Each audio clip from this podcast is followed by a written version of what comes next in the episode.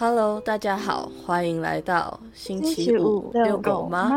我是燕玲，我是 Peggy，今天是二零二三年七月二十八号晚上的九点二十二分，今天是很顺利录音的一天。没错，好难得哦。没错，我们今天想要来聊的主题是科系的选择，我觉得这是还蛮多人心里都会有的疑问吧。嗯，我觉得是很小开始就会有这个疑问，但是台湾的体制不会让你去接触除了国音书设置这些东西以外的，呃，其他媒介吗？接触选系这件事情，所以到高二开始准备学测，考完学对。测后，跟你说两个月之后你要选系，其实大家都蛮茫然的。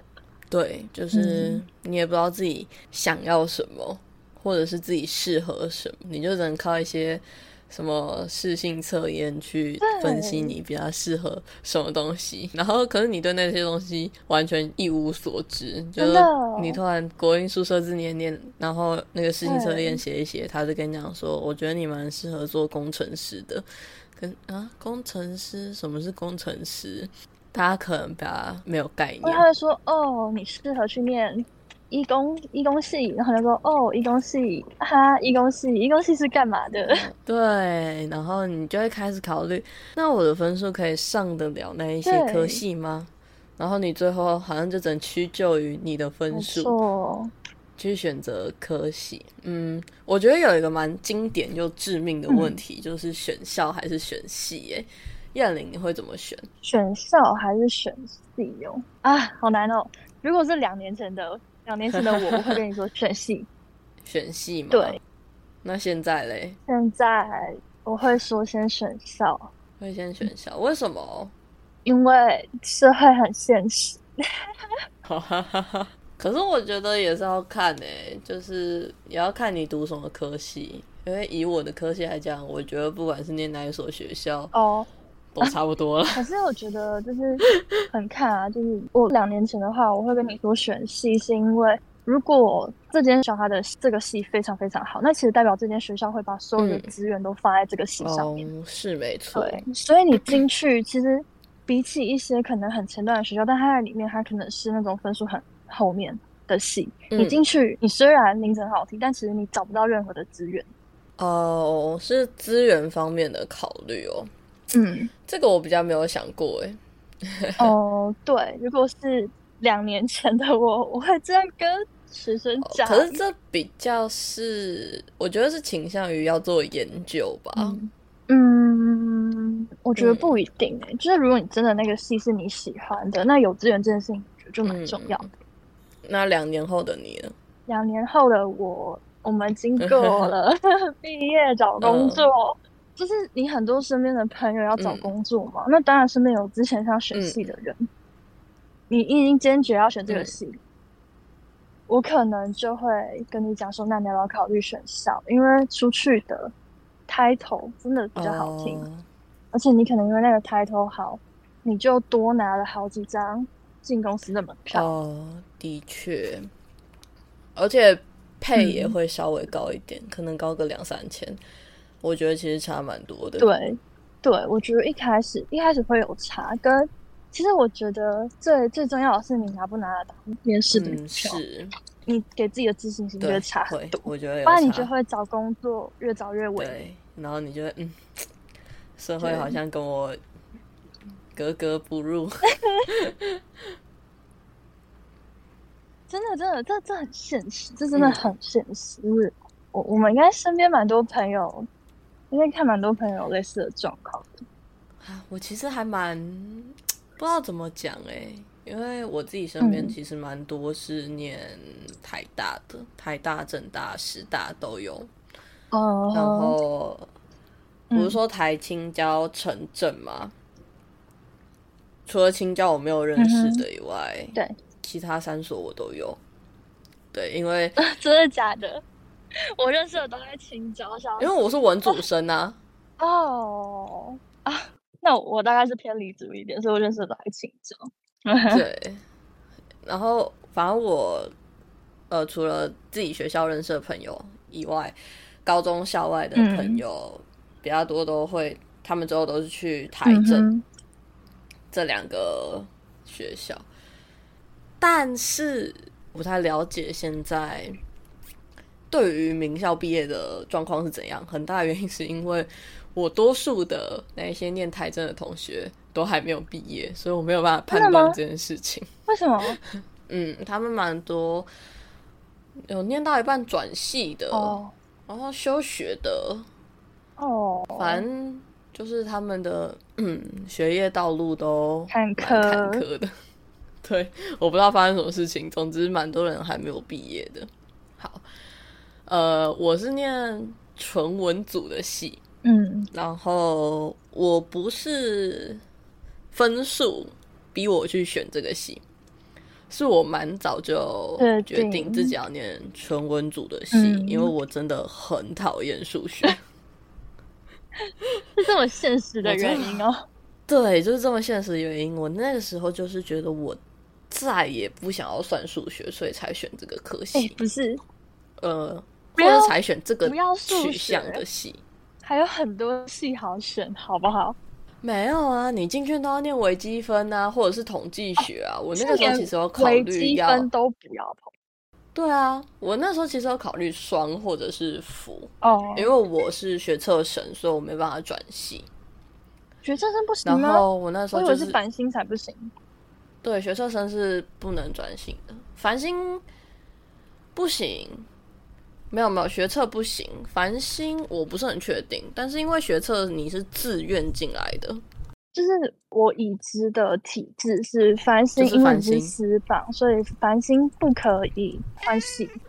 然后学测，学测也不行，是吗？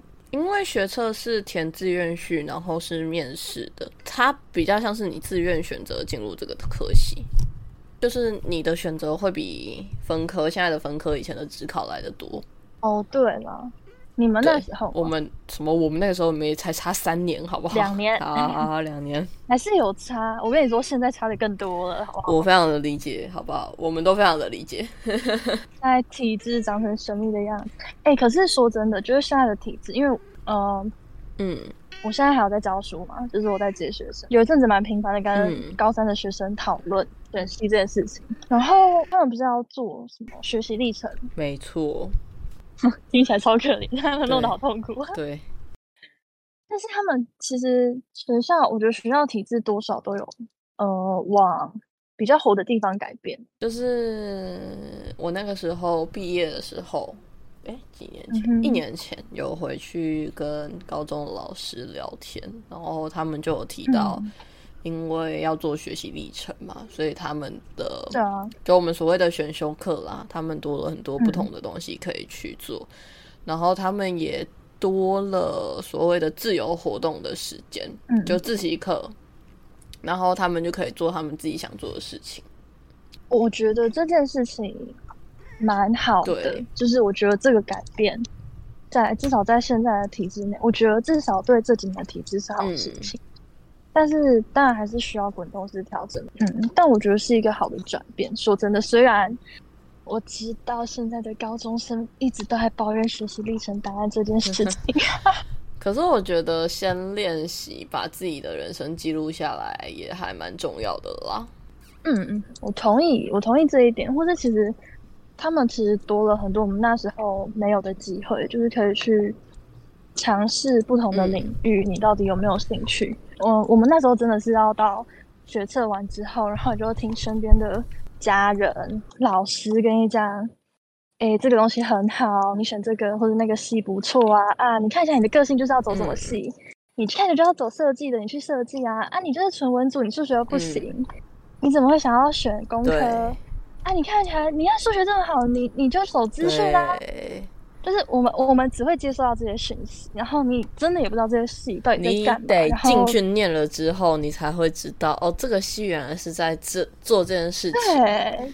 然后你觉得不喜欢的时候，你，就会我要比别人多花一年的时间去念大学嘛，因为你得重考啊。对，我要重考嘛。我真的能重考，我比别人晚一年念真的没问题。然后你脑袋就会围绕这些讯息，然后其他人就会跟你讲啊，这是你的选择啊，你要自己负责。啊，你想之前我选了什么？我真的选了什么？超好笑。哎，可是我觉得其实，嗯，像你刚刚讲到选系的问题，我觉得那个是，其实我之前在教书，一直跟小朋友在讲过这件事情，因为我觉得这是家教唯一的好处嘛。哦，因为大部分找的都是。大学还在念大学，或者大学刚毕业的哥哥姐姐，所以其实小朋友多了机会，真的可以去问这些哥哥姐姐，就是哎，我想去念会计系好了，会计系到底在上什么课，到底在做什么？或者我想去念视觉设计系，视觉设计系的课大一、大二到底在修什么？嗯嗯嗯，对哦，我觉得家教。类型的补习班的优点是在这里，就是里面有很多来自不同科系的老师，没错，就是家教老师。然后你可以去问他们每一个人的意见，因为有文组的，有理组的，有商科、工科、法法学，基本上会范围很大，甚至大家都会。多多少少知道一点其他科系在干嘛。对，而且他们可以给你一个其实更具体、更现实、更是现在真正他们系上你上去就马上会碰到的那些事情。对，你可以很具体的去知道哦，如果你选择这个系，未来会遇到什么样的状况。对，然后你就不会面试的时候，会计系的教授问你说：“哎，你为什么要来念我们系？”因为我妈妈是会计师，你妈不是会计师，台湾的会计师很少。好吗？对，之类的，遇到这种很或者是 对对对，或者是这些人可以给你比较好的选择上的建议，比如说，哦，你知道了资讯资讯学习在资讯工程在做这个，然后他们可以给你更具体的建议，譬如说，他们会可以给你分析哪一所大学的资讯工程专攻的方向是哪里，哪一个教授他擅长的领域是什么？那你到底想要走的领域是什么？对。你可以有更好的选择，跟更好的努力目标。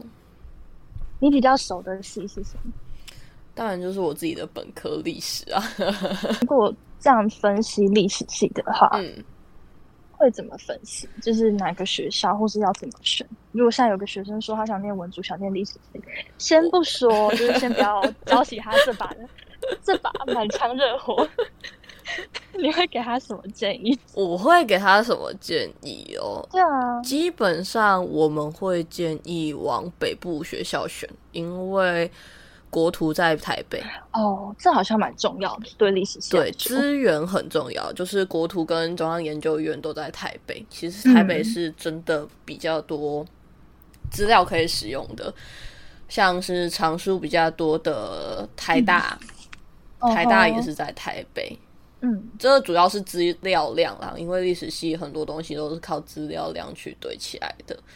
嗯，如果是比较南部的学校的话，会比较建议是要研究台湾史的学生去年，因为台湾史比较多的资料是在，比如说台史博啊，哦，那是在南部典藏的资料，不然其他的一律都会建议往北部。北部，嗯。然后剩下的就是选，剩下的我觉得到研究所会比较实际啦，需要这么细上，就像你知道每个教授在哦，这个也是，就是其实我除了跟高三学生聊，就是要准备学测或者准备系我们要怎么选以外，那我有些朋友在准备研究所的时候，我也会陪他们讨论这件事情，因为研究所也要准备自传，嗯，可是其实很多人，对对，就是。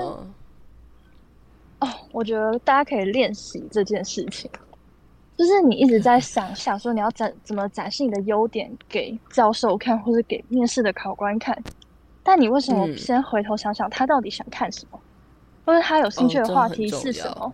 嗯，这很重要哎，就是如果你抓到一个他非常非常有兴趣的话题，我跟你说，你其他东西也不用准备，你进去就跟他聊十分钟的天，然后离开，你就是会上。没错，对。所以其实我觉得你先去打探也好，或者你先去查一下背景，教授的资讯其实在网上都看得到。嗯，先去认一下教授的照片，他的专业是什么，然后他有兴趣或者他这几年到底在钻研什么东西，你就拿这个东西去跟他谈。哦，但这是系上教授比较少的做法啦，因为其实大部分大概都是三三个教授一起面，三到五个教授一起面而已。对啊，对啊，是啊，所以教授很多，可能就比较没有办法。哎，可是因为你不会提前知道面试教授是谁。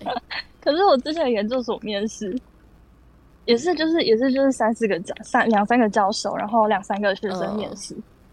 可是我也是这套模式去，然后我我有去查一下教授到底有兴趣什么。当然，你除了查教授钻研的地方，你要去额外查，那在这个领域他们现在到底在做什么事情？对，然后我就拿这东西去跟教授聊，然后教授聊到他超好笑，他就说：“不好意思，那个我的课已经开始十分钟了，我要先离开了。” 可是我觉得这是研究所会发生的事情。其实我觉得大学面试也可以，一定有人办得到。可以啦，你你只要他聊到他说：“啊，不好意思，我后面那个要换后面那组，我们已经晚一组了。”对对，我跟你说，你稳上。你真的稳上，拜托，对，是你选学校，不是学校选你，互相挑选了，是啦，但是总要努力一点，让自己占有主导权吧。啊，我那个时候很废，我完全没有做功课。说到这件事情，哎，我高中真的，我你是学测上吗？我是学测上，我学测考出来，然后我我填的学校都有上，然后你那时候就要想说啊，我面试要干嘛？要准备什么东西？中间有一次只考模考，然后我只考模考考出来成绩，说嗯，只考也没有很难嘛，考出来跟学测差不多，嗯，那我就不要去面试，我只考好了，我就不去面试了啊！真的假的？我我说真的，我真的超讨厌面试，我我超级讨厌面试，我之前是面试是没办法发挥，那是我工作之后学到的技能。哦，因为我是。反正我那个时候打定主意，我就是不要考职考，我就是面面试要上。加上我考的分数其实蛮高的，我是当年的前标。嗯，然后我算是高分低报吧。哎，不是，可是其实你高分低报其实就很稳，那你面试就是走个过程。对啊，所以我那个时候面试就很随性，没有到随便，但我的确没有做功课，我真的是坐在。面试桌前，然后三个教授，我们那个时候都是多对一，三个教授面我一个，然后教授就问我说：“那你对我们学校的什么课程比较感兴趣吗？”我回答不出来，因为我完全没有看。对，但是教授就很好心，就另外一个教授就很好心的帮我解围，因为我全部都是报同一个科系，他就说他报了那么多的系，他不会记得啦，这样。然后那间学校我最后还是有上，而且我是正取二，还正取三吧。哦，我觉得那就是两种情况，就是你那个，我觉得高分当然没有高分就肯定是稳的嘛。那你你 你没准备，拜托学校也抢着要你，没错。对，然后如果你真的不是一个就是考试在行的人，那我觉得面试就会是一个你很需要努力去拿分的地方。对，对，选系这件事，如果是两年前的我跟学生聊选系这件事情，我给的意见跟现在的我给的意见真的是超极端。选系，我之前教的学生有跟你一样很文组，就是他真的好讨厌数学，然后我又是一个数学老师，然后我们上数学课就是他痛苦我也痛苦，笑死，这没办法，没错。然后他们就会很认真跟我讨论说，可能他想要念中语系，因为他觉得他的志向在设计，他他不知道他为什么念这些东西，或者他他真的可以走设计吗？我真的走文组是好的，嗯。然后我听文主生的建议吗？你不可以这样子，我觉得你一定也跟我有一样的想法。好，你先讲。我之前还在念大学的时候，我跟他们讲说，如果你喜欢，你就做，因为我觉得至少你这四年很扎实，而且你都在做喜欢的东西，你会很有热忱，你会学到好多东西。因为我高三那年我不知道我要选什么，然后我选了一个别人觉得我适合的系，然后我很痛苦，嗯，也没有到痛苦吧，我不是一个，就我们也不至于是一个笨小孩，就是。随便念，成绩还是 OK 的，但是我就真的说真的，我就是没有热忱在这件事情上，所以他就是 pass，我就觉得没问题了。嗯，所以久了之后，我会不知道我这四年在干嘛。所以我那时候是跟他们讲说，如果你真的很明确知道你想要这个东西，而且他们如果问我文卓是我有文卓朋友，我都跟他讲说啊，文卓他们现在他们在做什么事情，他们可能有下什么课，他们要做什么样的作业，或者他们可能会往什么方向走，我会把东西都给他，然后给他之后，他还是很坚定的跟我说，对，这是他要的。我就跟他说，那你就去做，你为什么不去做？去 try 啊！我觉得至至少你未来四年，我可以保证你不是浪费的。两年前的我会给他们的意见。好，我先讲，我先讲我好了，我先讲我，就是我念大学的时候，我念的是一个我想念的科系，所以我觉得我大学四年也没有浪费，就我不是做我不喜欢的事情。但是念到最后，我其实发现我不适合再继续念下去，就是我不喜欢做研究。嗯哼，所以我最后没有选择读研。就是至于为什么我会发现自己不喜欢做研究，就是历史系都。起码我们系啦，就是要写专题。我从写专题的过程中 知道了，我不喜欢写专题。我觉得那是你的系很特别。那历史系，我再继续做，或是我读完出来，好像就是只能先往研究这方向走嘛，或者是老师。因为有像设计系出来，他工作其实还是很广。对对对，所以我觉得去做想做的事情没有不好。我那时候的想法是这样，应该说，我那时候还蛮支持他们做这件事情的。嗯，我是我说是文组中的文组，就是你除了搞研究以外，没有什么，嗯，选择很少。我不是说没有什么选择，但起码就业的角度来看，选择不多。这就是两年后的我改变想法的原因。特别是不读硕，不读硕的你的选择又更少了。对，所以，呃，我念大学的时候，其实我也会建议大家，你去选你想选的科系，嗯，念你喜欢念的东西。因为其实，如果你花四年的时间在你不喜欢的东西上面，你会觉得很后悔，因为这四年是你最美好的四年。应该说，这四年是你记忆力。我觉得是记忆力最好，然后可以花最多时间，然后最不受拘束的四年。哦，这个我同意。因为在这四年之后，你想要做什么选择，其实你都会有一定的，就是你要限制。你你必须承担自己的生活，你就会被局限。嗯，你要先说你两年后的想法。两年后的我，就是现在的我，我在跟学生讨论选系这件事情。我就会跟他讲说，我知道你当然想念文主，但是很台湾社会真的真的真的很现实。我会把两年前就是我们刚刚前面讲到的话，我也会跟他讲。然后，可是我会跟他说，如果是现在的我跟你讨论这件事情的话，呃，我说的可能很老调常谈，就是嗯，真的是父母或者老师跟你讲的话，但是这是我身边朋友现在在经历的现实，就是我你说我吗？没有没有，所有很多很多，就是我念工科的。朋友，大家出去的起薪可能就是比文主多了一万块，没错。更甚至就是工科的朋友，我还没毕业，我工作就找到了。但是，没错，我文组的朋友可能毕业兜兜转转，然后找了一年，我也只能屈就于我可能我没兴趣的工作。对，你在文组，你真的想要，或是文主，呃，你在文科、文组、商科，你真的想要出人头地赚大钱，那可能就是业务啊。但你会想，或者是自媒体啦？呃，自媒体，自媒体是啊，但是自媒体，我觉得如果你真的想，你真的是一个本来就打算做自媒体的人，那我觉得你从大学就开就该开始做，那是最最没有成本的时间。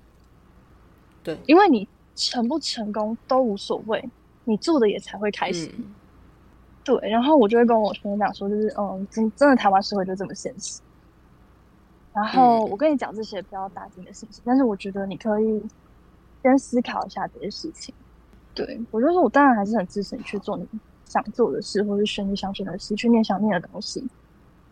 但是可能也要在为在未来一点点的自己着想。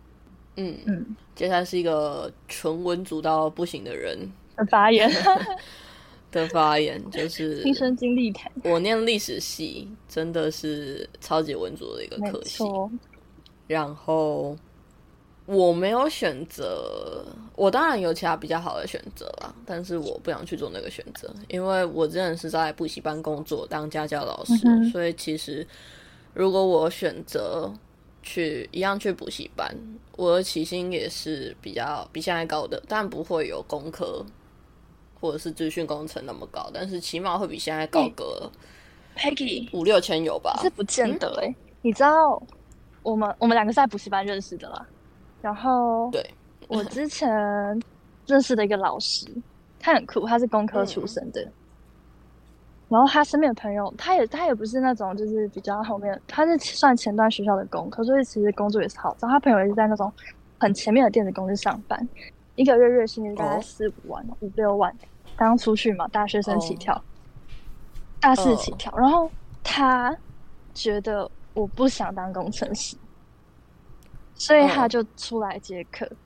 所以我们是上课的时候认识，然后聊到这件事情。是我知道的，是你知道的，是是是。他 他接了很多补习班的课，然后他有自己接家教，他的薪水跟他朋友当工程师一样高哎。是啊，就是如果很认真搞的话，可以搞到这个样子。而且他 很好笑，他也很开心的跟我说：“你知道吗？他们都要很早起来工作到晚上十二点，好可怜哦！我可以睡到十二点起床，但是我不用。然后再想一下啊，午餐要吃什么？晚上再出去教课，教完课再回家。”虽然我可能假日要帮学生上课有点讨厌啦，但我每天可以睡饱。对，这真的很对，这是这很这个这个很重要。这是另外一种生活方式，但是就是嗯，生活的方式很多种，要自己选，但就是风险比较高。嗯，对对对。然后反正我就是选了一个跟我的科系完全没有关系的职业，真的是真的是毫不相 关，是零哎。然后起薪就很低，就是三万这样子。嗯，你会觉得很没有价值？你说自我价值或者自我认同上吗？对，就是你会觉得我。我会觉得我前面四年都在浪费人生。可是说真的，我觉得跟我比，你比较不浪费人生。而且我已经不浪费了，算是吧。我的人生可能大学四年要打掉重练吧。就是很真的，台湾社会很现实啊。就是我们有认识念工科的朋友，不要提了。然后那个时候就聊到起薪，他们就报了一个我大概要工作十年才能得到的薪水，真的是十年。OK，真的是。十年，可能十年都追不到。然后是他们的启示，所以我才会转变我的想法。然后我我会选择把这个很现实的事情摊到学生面前跟他们讲。但是当然不是逼迫他们一定要选工科，什么什么当在台湾当工程师才有出路，没有也没有到这种程度。但是他们有先知道的权利。对，然后还有一件很现实的事情就是，如果你非台北人，然后你想要在台北生活。三万的薪水是绝对不够的，因为三万是不扣劳健保钱的薪水，扣完劳健保只剩两万九千多一点。然后，譬如说你租个房好了，你要吃饭，你要不要交通费？哦，你要不要存钱？要。哎，想不想买衣服？你要不要找电话费？你的水电费？你想住的爽一点、大间一点，然后一样的价格，你就得租一个超远的房子，代价就是你得每天早上很早起床。以我自己为例好了，我的上班时间是九点半。嗯哼，我住在离公司很远的地方，我每天七点四十五就要起床，呃，好然后通勤一个小时多到公司，下班再通勤一个小时多回来，好痛苦，真的超痛苦的。我觉得进入职场是很现实跟很残酷的一件事情。嗯，我说真的啊，就是三万块你在台北，你那个叫生存，真的不叫生活。好，我们回到选校选选系的这个问题，嗯。我觉得大学你可以双或者是辅，我记得可以一双一辅吧，就是你最多可以拿到三个学士学位的证书。我我之前一组三辅 哦，可以辅这么多？嗯，可能我的系比较特别，对我们我们没有特别，因为我没有研究过，我可以多辅系。所以你最后是拿四个学士学位证书吗？但呃，可能算，但写在一张上这样子。哦，OK，就是。你可以双主修，再辅系。我记得是可以两个主修一个，然后辅系你随便的但我真的觉得双主修其实已经够吃力了。就是我身边其实蛮多双主修的人，他们真的是会把自己逼得很紧。哦，对啊，双主修你，对，如果你想要正常顺利的毕业的话，你因为你要到大二才能选吧，然后你一个学期要修三十二个学分吧？三这么少吗？三十二少吗？三十二很多哎，能排满就是我们以周一到周五的课，因为大学的课比较少开在六日，周一到周五排满最多是四十个学分呢。可是三二不就是那我就是两个学期分开拆开，然后把它排爆就好。三十二也是，嗯，三十二是双主修，我们学校双主修的上限的样子哦，就是你再多就要给他学分费。我觉得，呃，那我不确定，那我听的可能是其他系的，其他系我那朋友，我应该是我觉得他很有勇气，他很。他是工科，他还双主，我觉得哦，好硬哦，救命啊！OK，反正如果双主的话，你肯定就是念书念到爆炸。如果你想要准时毕业，你想要把大学念六年，那你就可以慢慢来，没关系。大学最多六七年是医学院，延毕最多延两年。他如果休学在延毕，可是休学在延毕，休学你不能修学分。我说他可以又不是硕士岁的时候毕业离开大学。休学是两年吧，我记得最久是两年，所以大概是二十七吧。正常人是二十三毕业啊，嗯，然后延毕两年是二十五，休学在两年就是二十七啊。硕士就是另外一个选择啦，就是硕士也是可以修两年嘛，然后最多是念四年，所以六年。然后女生还有一个特权嘛，你可以请产假，这个我不知道。我只知道男生要当兵，因为我们可是他有学籍，他就不用当兵啊。就是因为我们有传说，有传说，呃，有人硕论写不出来，先去生一个小孩，真的假的？边生边写。我我们我我们我目前没有发现，我身边没有发生这件事情。选系如果近年的话，我已知的话吧，嗯，选设计跟心理学的学生蛮多的。哦，心理学好像近年占比越来越高。对，但是因为我那个时候也是有繁星资格的，我繁星繁的就是心理真的假的相关的科系，但是没上。可是我觉得这个东西很，我觉得心理学在台湾很现实，就是台湾认真说是没有心理咨商师这张证照的。对你如果想要考到心理咨商师，你一定得去国外。所以，而且我印象中。他们不接受台湾的学历，学历就你得去那边重念，然后才能考的样子。但是我没有很了解。然后心理系哦，我觉得念心理系要想清楚哎，就是首先是我们就是光台湾的心理就分两种嘛，一个一个在自然组，一个在社会组。那社会组就是刚刚 Peggy 讲的智商心理，就是对，然后再来是临床，对，临床的话就会他们就很具体，他们要上脑部结构图。之类，你把因为他们三类组处理就他们是要能开药的，所以其实临床心理学的东西可能会超乎你一开始对心理系的想象。然后智商心理的话，你进去就是当然就知道学派啊、荣格啊，或者是其他的，一定需要选，就是你可能要选学派，然后跟朋友教授。可是它很现实，就是台湾。你真的真的想做这件事情，或者你至少想去医院工作，你要念到研究所，而且你要中间我记得好像要至少要一次还两次，为期一年的实习经验，你才可以正式工作。所以至少要二七二八岁，你才能踏入这个行业。然后设计系，设计系我真的觉得说不定是我们接触到的客群，就是能来上家教的小朋友，其实呃家里可能都有点。对，有点矿，所以所以他们能够选择他们想做的事情。那设计系也很辛苦，除非你念的是纯美术，嗯，不然设计系其实需要一点物理底子，不然你怎么知道光影打在什么地方好看呢？什么地方真实呢？嗯，或是你要去算，嗯。可是我觉得设计系其实也蛮底层劳工的，就是。嗯，我们如果把设计系放到职场上来讲的话，平面设计、视觉设计或者是美术设计都非常的底层劳工。你想要做到像是可能商业设计好一点，我觉得没有。就是如果你想要做到像是拿到什么红点设计奖啊，像是方旭中、聂永贞那个要搞很久，不是。对对，那是另外一个故事。你放到职场你会做的事情，然后以我自己看到的面向为例，起薪大概就三万多一点。嗯，然后做的事情包山包海。就如果你们公司只有你一个设计的话，你就可以想象，logo 你要画，海报你要画，传单你要画，然后但凡有要修图啊，他想要有个什么东西，全部都是你要做。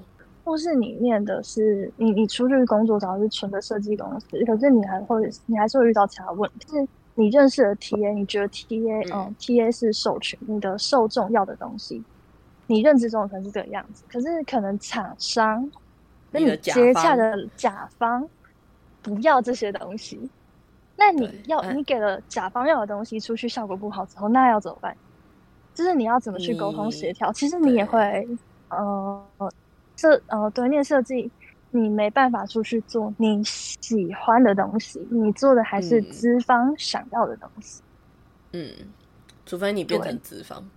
哦，那 那那就是另外一条我们可以努力的路了。对，我觉得就是你念的科系归念的科系，但真的进入到下一个阶段，可能跟你想象的会不一样。然后商。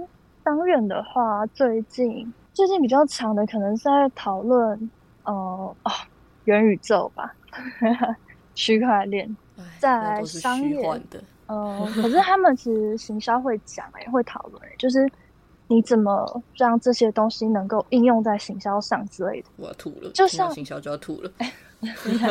可是是认真，是这是现在学校在推或者在做的事情，或是商院最近还有很红的叫做。ESG 是这几年，这几年很哦，而且企业永续，对你有你如果呃有兴趣去研究一下的话，其实这一块的工作市场职缺目前非常大，因为它是全新的东西，对，因为还没有人才进，对，因为它是全新的，而且政府开始要求资本额到达，我忘了是几百万还是我忘了那个资本额到底是多少，但是到达一定资本额的公司。每年要提供一份 ESG 的财报或是资料，嗯，但是现在市场没这个人才，所以如果你对这块有兴趣的话，其实那一个那会是一个很好的职业发展的方向，可以去研究看看。没错，工科在干嘛？工科，我只知道五 G。我们有机会聘请到我们工科朋友来的时候再有啦，工科工科 最近他们的资源大家都放在五 G 吧，但是五 G 很现实，就是。五 G，呃，通讯的话，说真的，大家手机其实四 G 就绰绰有余了。五 G 都是大公司他们要开会或者要跑资料，他们才会用到的东西。AI 吧，最近应该在搞 AI，然后再进一步可能要做量子电脑。对，因为 Chat GPT 真的它太成功，它这个跳跃性的进步，所以现在其实世界上的大部分的电子资源是放在 AI 领域的。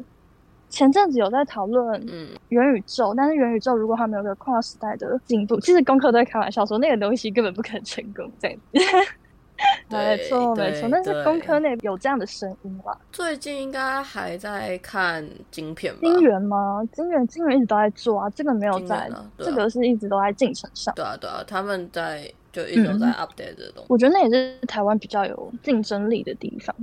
还有哪一个领域没有讨论？我觉得行销吧，行销是文组生可能比较好接触的一个领域，然后也会是一直存在的东西，因为有市场就会有行销。文主生，你说行销吗？其实我觉得行销，对啊，像他们叫我去重念通讯系，我超想自杀的。哎，可是行销很好，我觉得很好玩，就是其实哦。如果在面试的话，我可以推荐大大家，你如果想跟大家不一样，跟你其他面试的同学有一些跳脱的地方，就是大部分人想要行销就觉得啊，我要很有创意，对吧？我要有点子、有想法。哦，其实但是你除了有创意，但它能实行吗？啊，不一定吧。嗯，所以其实是除了创意以外，很重要的是你的执行力，或是你的逻辑能力好不好？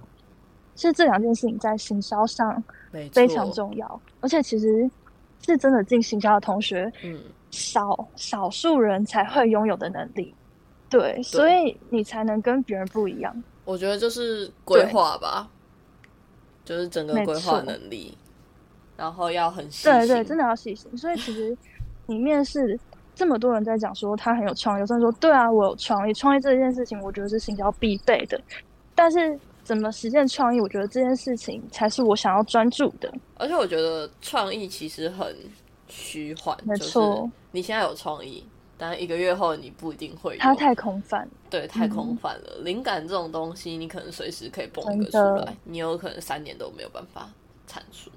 所以你怎么去执行，实践会比创意来的很重要，而且。其实你进入职场，或是你真的在行销、在执行这个事的时候，其实我们在终端课程，老师可能会要求你们一组要做一个能够实行的 project，然后你们要把资本额，然后你们的前中后期的方案都弄出来，然后老师会请资方来评估你们的方案是不是可行的。对，所以其实。有想法很好，但是能不能做，或是你到底能不能知道你这个想法背后需要有多少的资金，或是人力，或是你需要多少的工时，这些都是你需要考虑的。如果你已经有这个意识，你说不定这是你面试可以拿出来谈的更具体的地方，就会是加分项。就是你有没有能力管理一个专案？这个，这就是你真的很专业。我要吐了，不要讲了。又是行销，又是专案管理，要吐。我觉得它是文组里面相对比较活一点的工作，就是比起你自己企业在做一样事情，跟着专案会有接触不同的事物，也许生活会好玩一点，哈哈，也会厌世一点吗？也会快乐一点点，但是我还是对，先给大家一个忠告：行销这种东西。抱歉，我过敏，所以我现在是在洗鼻涕。你完成的时候，你完成的时候快不快乐是一件事，但是你在进行的过程中绝对很痛苦。嗯，有太多你想象不到的事情会发生在这个过程中。我觉得大学应该要把沟通课程列入校定必修，而且要修四年。笑死！我觉得那除了这个以外，还有什么？什么讲话真的太重要了。那我觉得心理健康课也非常重要，好吗？如何调试自己的压力要求？这个也应该要修四年。对啊。然后体育课绝对要修四年。真的不要抱怨大学为什么要修体育课，因为出社会之后，你可能再也没有想法去运动了。我我是还好啊，我会强迫自己每天 就是移动，就是除了走路以外的运动，你可能再也没办法。我本来这礼拜跟朋友约了要去皮亚提斯，然后台风就来了。怎么会想运动呢？我根本不想运动。哎，Peggy，那我问你哦。那你觉得游泳一百公尺应该要列入每间学校的毕业门槛吗？还是它应该被拿掉？等下，等下，等下，这是大学毕业门槛啊！这是很多大学的毕业门槛呢。啊，五十，这是我国小的毕业门槛，真的假的？呃，台北市的国小有一个毕业门槛是你要可以完成游泳五十吧，来回，因为单个水道是哎，单个水道标准是五十还是二十五啊？二五二五。对，就你要来回一趟。真我不知道哎。高中的毕业门槛也有啊，高中是可是有些高中他们没有游泳池就没有啊。就是啊，好像是台北市的高中才有。那我知道有些我不是很确定。然后我很多汉牙子朋友就一直在哇哇叫。哦，因为我蛮小就会游泳的，我应该幼稚园就会游泳，所以我没有很困难。那体育课还有什么毕业门槛？啊，哎，说到毕业门槛，体育课毕业门槛真的超小。然后体育课大部分大学是要要求要修四学期吧？对，四学期。然后我有朋友他因为体育课所以延毕，我差一点点。加，因为我们的体育课是选修，反正你知道想办想办法选满四个学期就可以了。可是，对，你最后能选到就是。哦，我们学校算是比较公平的，是抽签，哎，是抽签吧？我有点忘记了。反正大家一定会想选一些良课啊，然后想选一些时间比较正常的课。可是你每次到最后，你就只能选到什么早八飞轮课，你就一点都不想去。所以我就拖拖拖拖拖，一直拖到大四，对，疯了嘛。然后就一直拖到大四，就是眼见快要不能毕业了，然后。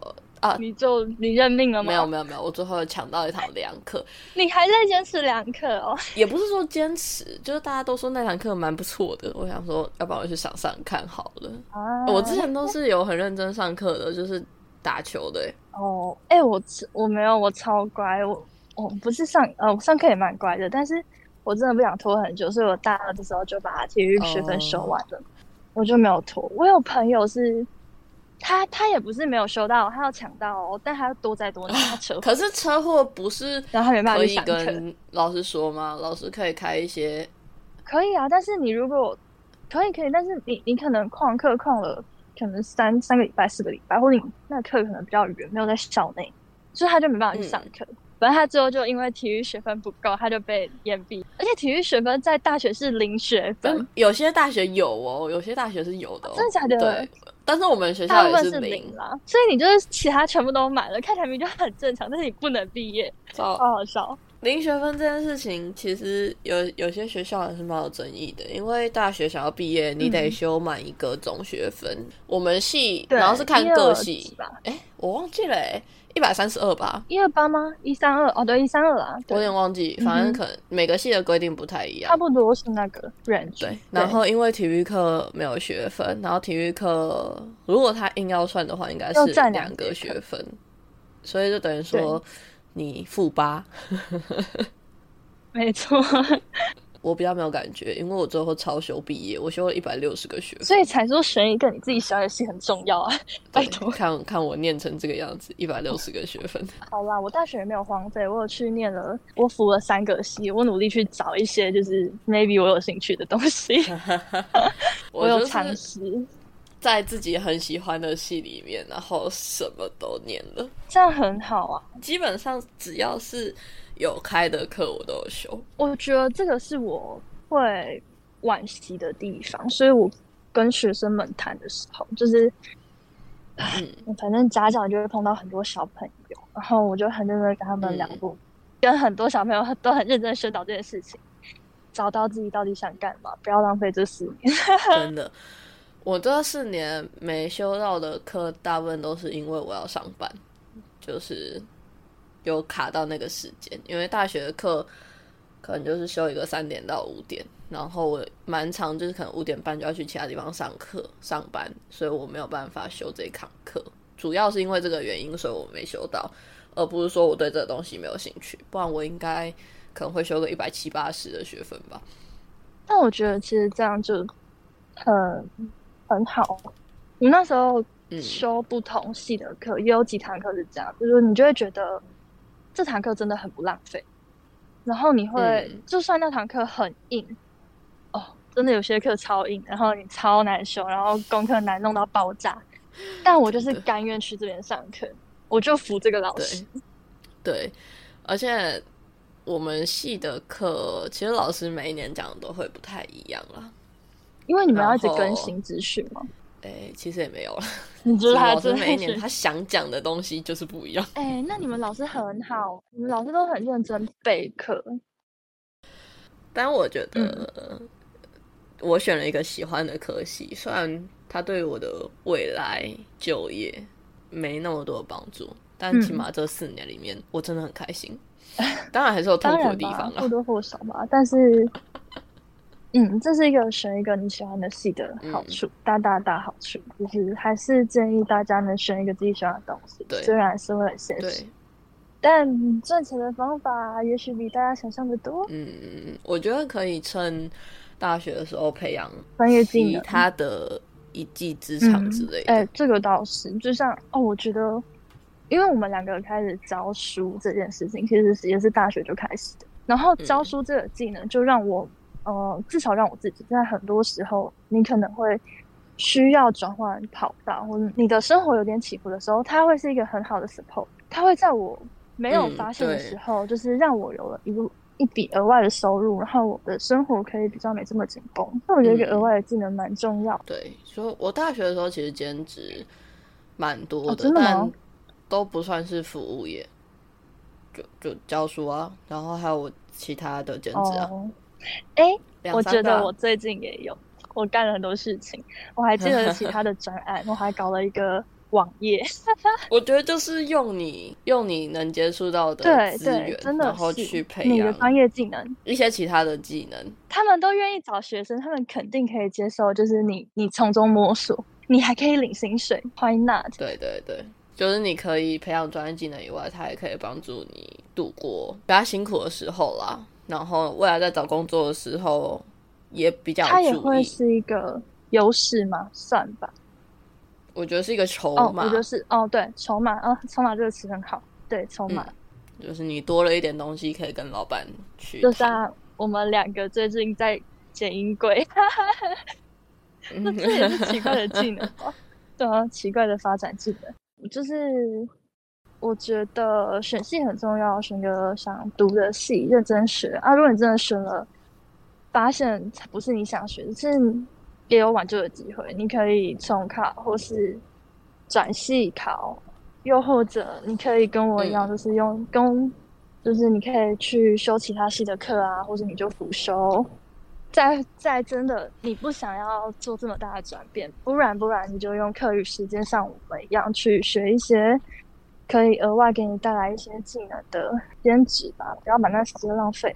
嗯嗯，可以有对选系 的小建议哦。